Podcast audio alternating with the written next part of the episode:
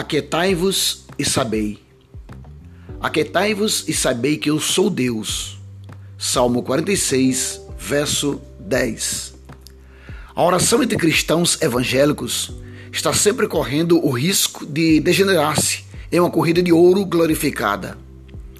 Quase todos os livros sobre oração lidam essencialmente com o elemento obter. Como obter as coisas que queremos de Deus ocupa a maior parte do nosso tempo. Os cristãos não deveriam esquecer jamais que o tipo mais elevado de oração nunca é a petição. Orar, em seu sentido mais santo, é entrar na presença de Deus, um lugar de tamanha união bendita que, por comparação, faz os milagres aparecerem e parecerem controláveis e as notáveis respostas de oração parecerem algo muito longe de ser maravilhoso. Deveríamos ter a consciência de que há um tipo de escola que a alma deve frequentar para aprender suas melhores lições eternas. É a escola do silêncio. Aquietai-vos e sabei, disse o salmista.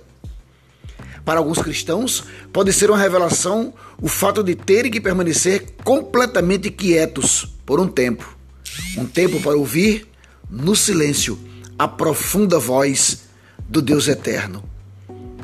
Pai celestial, desejo que o meu tempo de oração seja mais do que uma lista de desejos, de petições.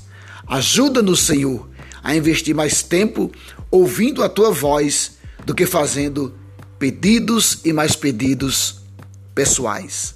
Aquietai-vos e sabei que eu sou Deus. Salmo 46, verso 10. Devocional diário de Aiden Wilson Tozer. Narração Ronaldo Ponciano.